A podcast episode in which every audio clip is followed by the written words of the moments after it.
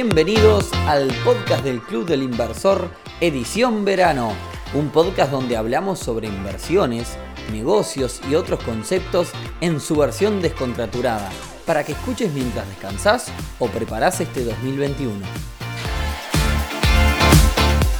Bienvenidos a un nuevo episodio del podcast del Club del Inversor, edición verano. Hoy viernes 29 de enero, episodio número 36 en el que estamos seguros que nos vamos a ganar algunos haters. ¿Y por qué digo esto? Porque el tema que vamos a hablar el día de hoy es muy, pero muy controversial. Se trata de los negocios multiniveles. Y digo lo de los haters porque en lo personal estoy en una cruzada en contra de este tipo de negocios por varios motivos. Primero porque me gusta dejar valor y ayudar a las personas. Y creo que al hablar claro sobre este tipo de negocios estoy aportando un montón de valor. Y segundo, porque por algún motivo todos los días, pero absolutamente todos los días, recibo propuestas de este tipo de, negocios multiniveles. Debo estar en alguna base de datos o vaya a saber qué, pero siempre me, llegan mensajes respecto a este tipo de negocios. La idea era hacer hace un tiempo este, este episodio del podcast, pero bueno, al final terminamos haciendo un posteo solamente en el blog del sitio clubinversor.uy. Sin embargo, bueno, el jueves pasado, que donde hacemos el jueves de pregunta en las redes, me pasaron varias empresas que andan en la vuelta, que, tienen que ver con, tema trading más que nada, que eran estafas Ponzi. Empecé, empecé a analizar y eran, eran eh, claramente una estafa Ponzi.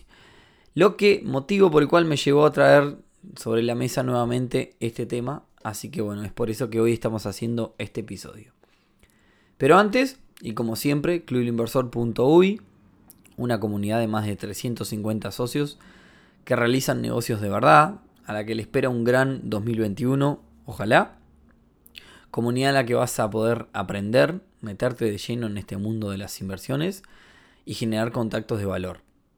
Esta semana estuvimos ayer con Carlos Aliano, a quien le agradecemos un montón. Este es un experto en, el rubro inmobiliario, nos estuvo haciendo la charla que se llamaba Un viaje por las inversiones inmobiliarias. Y la semana que viene vamos a estar haciendo un evento, vamos a ver cómo sale, donde vamos a intentar crear un portfolio ideal entre todos, un portafolio de inversiones entre todos. Vamos a ver qué sale. Otro aviso parroquial, esta semana ocurrió un evento histórico prácticamente en la bolsa. Tiene que ver con el tema de las acciones de, GameStop y lo, lo en Reddit. Si no tenés ni idea de lo que hablo, no te preocupes. El viernes que viene vamos a hablar del tema y vamos a ir a fondo.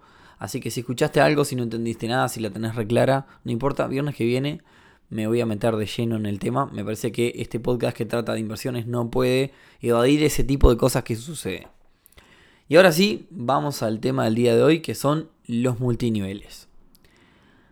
¿Alguna vez te dijeron algo como, quiero hablarte de un negocio en donde podrás ser tu propio jefe? ¿Trabajar de tu celular generando ingresos extra? Estoy generando un nuevo modelo de negocios y busco personas emprendedoras como vos, gente con ganas de triunfar. El negocio se expande utilizando el poder de las redes de mercadeo. Todas estas frases son frases comunes utilizadas para reclutar personas en los negocios multinivel. Así que veamos entonces, vamos a ver primero entonces qué es un negocio multinivel, qué es una estafa piramidal, qué es una estafa Ponzi y cómo podemos distinguir entre todos estos términos. Bien, acompáñeme entonces a escuchar dos lindas historias. Una tiene que ver con el comienzo de los negocios multinivel y otra tiene que ver con las famosas estafas Ponzi y por qué es que se llaman estafas Ponzi.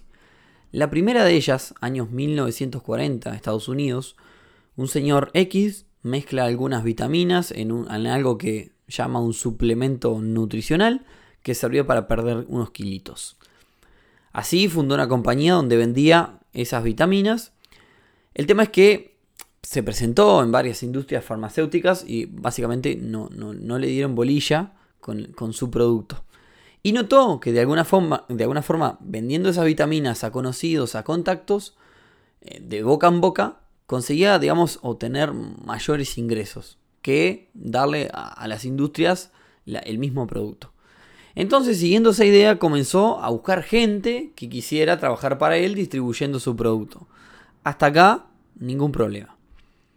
Bajo este esquema entonces, uno podía vender los productos de esta persona, estas vitaminas, y ganar comisiones. Pero además, como esto era una red que se estaba creando, además podría reclutar a otra persona que también quisiera vender y uno ganaría por las ventas que yo hice y también ganarías por las ventas de las personas que yo traje. ¿Está? Entonces, a más personas traes, más dinero ganas. Y acá es donde empieza un poco el problema. ¿Qué quiere decir esto? El negocio se, se convierte más en traer nuevas personas que en vender productos. Ahí se empieza a, digamos, desvirtuar el tema. Entonces, el, el negocio termina siendo el esquema mismo. Uno no hace tanto dinero vendiendo productos, uno no se concentra en el vender ese producto, sino que uno se concentra en traer más gente al negocio. Claramente para traer más gente al negocio uno tiene que hablar de todo lo bonito que es, ¿no? Pero uno se concentra en traer más gente. El negocio termina siendo la gente y no el producto. Y hablamos de líneas delgadas porque estamos ante un negocio de compra-venta de producto o servicios.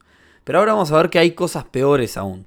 Y como les dije, les voy a contar la otra historia, la historia de Carlo Ponzi.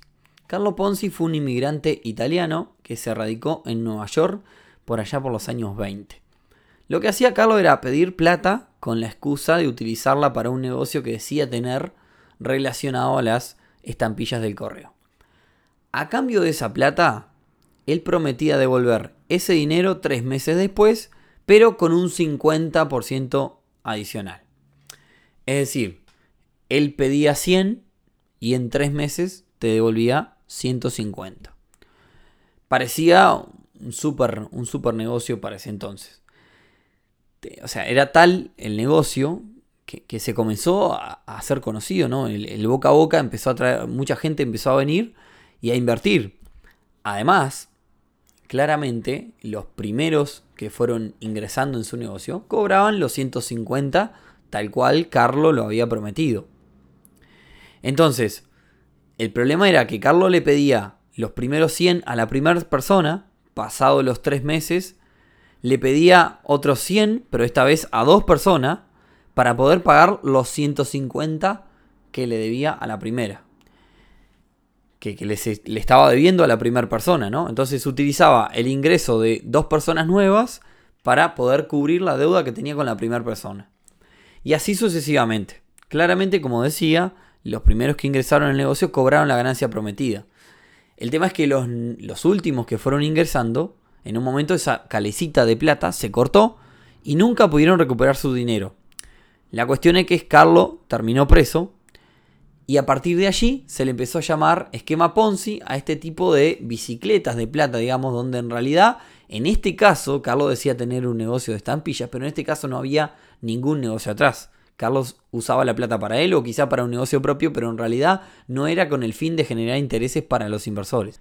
Bien, ¿qué pasó entonces con este tipo de negocios? La ley los prohibió, porque se trataba de una estafa, y de alguna forma empezaron a mutar. Y por citar un ejemplo reciente, porque siempre cada tanto surgen estafas Ponzi de este tipo, Hace un, par de años circuló lo que se llamaba la flor, el mandala de la abundancia, generalmente encubierto con ideales de inclusión o cosas que estén de moda un poco para enganchar, eh, como, digamos, como nexo para, para, poder enganchar nuevas personas que, que participen del negocio, donde básicamente los participantes de este negocio tenían que poner dinero, estaban dentro de una flor que era una especie de pirámide, y cada vez que se completaba un nivel de esa pirámide, el de arriba subía, el que nos había reclutado, subía un nivel. Y así hasta llegar al centro de la flor. Cuando el centro de la flor, cuando la flor estaba completa, quien estaba en el centro cobraba la plata de todos y se iba. Y así iban cobrando, iban cobrando, y todos los que iban subiendo, el que llegaba al centro de la flor, en, el dibujo hipotético o en la cima de la pirámide, una vez que la pirámide o la flor o lo que se les guste estaba completa, el de arriba cobraba todo el dinero y se iba. Y así para cobrar deberías, debías llegar arriba del todo, debía llegar al centro de esa flor. Pero para llegar al centro de esa flor, cada uno de los, de los niveles debería estar completo y para que cada uno de los niveles esté completo, se deberían reclutar más y más personas. Básicamente, eh, esto, es, esto es bien sencillo y perdón que sea muy, muy, muy, así, muy explícito, gente, pero acá no hay negocio ninguno. No existe producto, no existe venta de servicio, no existe nada. Es simplemente reclutar personas que pongan dinero para que un tercero cobre dinero. El problema es que cuando esa pirámide no se llena, todos los que están dentro de esa pirámide, flor o lo que sea, quedan adentro, como se le llama popularmente, o, son estafados. Nunca van a llegar a cobrar. Pusieron el dinero para ingresar en este negocio, este dinero inicial, y nunca llegaron a recuperar ese dinero. Y así los hay de todos los colores. Yo te podría decir, invertí en energías renovables o en cannabis, que son cosas que hoy están sobre la mesa porque están de moda para invertir y te podría decir, bueno, tú pones dinero y gracias a ese dinero que, te, pones, yo te doy una parcela de una parte de un campo de cannabis, te muestro la fotito del campo y te digo que ese campo genera una rentabilidad determinada y que después de que tú ingreses determinadas personas, tú vas a cobrar la rentabilidad que generó ese campo y así. Lo que estoy haciendo es también un esquema Ponzi, pero de alguna forma lo estoy dibujando con la existencia de un servicio o la existencia de un valor que tú conseguís mediante invertir en el negocio, pero no deja de ser Ponzi. Hoy hay muchas, muchas empresas que hacen esto con el trading. Eh, te metes en trading, estás comprando Bitcoin, es todo mentira, no estás comprando absolutamente nada, simplemente estás entrando en un esquema Ponzi y para tú poder cobrar necesitas que siga entrando más gente. A este tipo de negocios también se le suele llamar las famosas estafas piramidales, y en realidad, bueno, hay una imagen muy linda en Google. Si buscan esquema piramidal y demás, van a ver una pirámide con todas las, cifras reales. Y el caso puntual es la primera persona que inicia este negocio está arriba de la pirámide y a medida que va, va juntando gente se van llenando niveles hacia abajo. Manejemos un número puntual. Si la primera persona para llenar el segundo nivel tiene que invitar a seis personas, es decir, cada persona que ingrese tiene que invitar a otras seis para poder, digamos, continuar con el negocio. De esa forma se va a ir construyendo una pirámide de, digamos, que va creciendo de forma exponencial. El primer nivel tiene una persona, el segundo tiene seis, el tercero tiene 36, o sea, seis por cada una de esas seis personas del primer nivel, y así. La cuestión es que al nivel número 11, la estoy mirando en este momento la imagen, al nivel número 11 supera toda la población de Estados Unidos. Y en el nivel número 13 supera toda la población mundial. Es decir, que los que estén en el último nivel de abajo no van a tener ya más personas vivas para poder, eh, digamos, ofrecerle el negocio. Por tanto, no van a poder ofrecerle el negocio a nadie y van a, como dije hace un ratito, quedar adentro. Bien, y ahora que sabemos un poco de qué estamos hablando, ustedes dirán, bueno Nicolás, pero hay algunos que están muy bien hechos o que me han hecho creer de que realmente son negocios que, que es redituable, es rentable y que no tiene nada que ver con estos esquemas. ¿Cómo me puedo dar cuenta? En realidad, ¿cómo puedo diferenciar? A ver si yo estoy ante un negocio de este tipo. La, la primera clave es si, por ejemplo, yo tengo que pagar para ingresar a un negocio como distribuidor y se me dice que voy a recibir un servicio, un producto a cambio, posiblemente en realidad lo que se está buscando es que yo ponga un dinero y volvemos al esquema anterior, ¿no? Yo pongo dinero, cada persona que, pone dinero está alimentando el mismo esquema y el negocio es que personas que ingresan pongan el dinero. Después si me dan un producto nutricional o cualquier cosa que en realidad este, quizás pueda llegar a tener un valor, pero generalmente es un valor que es inferior al, resto de competencias. Imaginen que yo estoy hablando de, un insecticida, por no, por, para que nadie se me enoje. Eh, estoy hablando de un insecticida y en realidad un insecticida vale 10 dólares y a mí me dan un insecticida que vale un dólar porque en realidad es de muy mala calidad. Entonces me están queriendo disfrazar ese producto de alguna forma para que yo intente vender ese, me digan que yo voy a ganar dinero vendiendo ese insecticida de un dólar. Otra clave muy, muy, muy importante, yo diría la gran clave de este tipo de cosas para darnos cuenta es si notamos que las personas que nos invitan al negocio o que las personas que, están dentro de este esquema se dedican a reclutar a otras personas en lugar de comercializar productos. Si yo tengo una cadena de, de, bebidas, de venta de bebidas, y yo en lugar de ponerme a vender bebidas, estoy todo el tiempo tratando de reclutar nuevos vendedores. entonces significa que yo no dedico tiempo a vender bebidas. Mi negocio de vender bebidas no está funcionando. Yo lo único que quiero es conseguir nuevas personas que plantearles un negocio que en realidad no es, no es rentable. Simplemente me interesa que las personas paguen por ingresar para poder yo ganar con ese pago y no con las ventas de, de, bebidas. Entonces, cuando las personas se dedican a reclutar en lugar de vender, estamos ante un esquema de este tipo. Bueno, y después están las clásicas, que yo diría que son bastante burdas, que son las frases que utilizan, que son las que yo comenté al comienzo, querés ser tu propio jefe, trabajar, hacer plata mientras dormís, hacer plata mientras estás en el Caribe, etcétera, etcétera. Ese tipo de frases son usadas por, estos esquemas. Eh, también suelen mostrar grandes estilos de vida. Te van a mostrar que tienen 50 yates, que viajan por todos lados, que tienen autos de alta gama y demás hay que tener cuidado con ese tipo de cosas. No quiere decir que alguien no pueda tener eso y no pueda ser exitoso en su negocio, pero hay que tener mucho cuidado, porque si uno te presenta en un negocio tirándote arriba, que tienen un auto de alta gama, que hicieron 50 viajes en el último mes, que tienen el, reloj más caro de, Latinoamérica, y así, este, es porque te están queriendo vender otra cosa en lugar de realmente concentrarse en el negocio. Por otra parte, algo que sucede mucho también, ya que hay mucho material disponible de todos estos negocios por internet, es te evitan decir el nombre de la empresa. Te dicen, te voy a invitar a un negocio que es súper rentable, que va a hacer que seas tu propio jefe y que no tengas que trabajar nunca más y que ganes mucho dinero.